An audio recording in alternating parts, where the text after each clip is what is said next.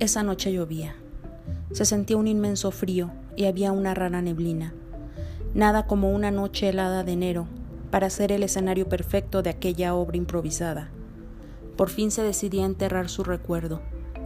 Por fin decidió ponerle fin a su martirio y dejar atrás los anhelos de querer volver.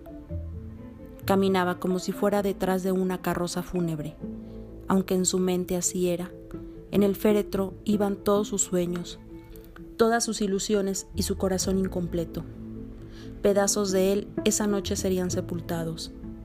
Se detuvo en el rincón más oscuro, miró al piso como haciendo una oración y rogó por no volverlo a ver nunca más en su vida.